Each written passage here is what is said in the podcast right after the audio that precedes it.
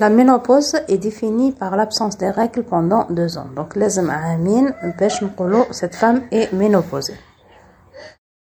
Parfois, on a des problèmes diagnostiques, on n'est pas sûr. On peut faire euh, des tests au progestatif ou là, un bilan, donc que vous demandera le médecin TACOM après une consultation, bien sûr.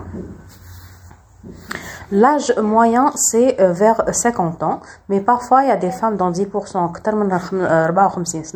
ou dans 7% des cas, la périménopause, c'est la période la ménopause, elle peut durer 2 ans, donc vers 47-48 ans, les symptômes de la périménopause.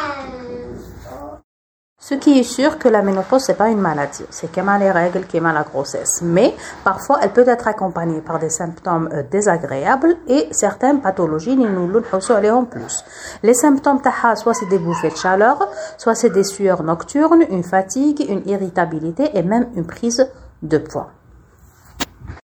Le symptôme le plus euh, gênant, c'est le syndrome génito-urinaire avec une sécheresse vaginale, des pertes d'élasticité vaginale, des prolapsus, des problèmes urinaires. Donc, ça peut persister plusieurs années. Et vous des questions, les commentaires. Merci.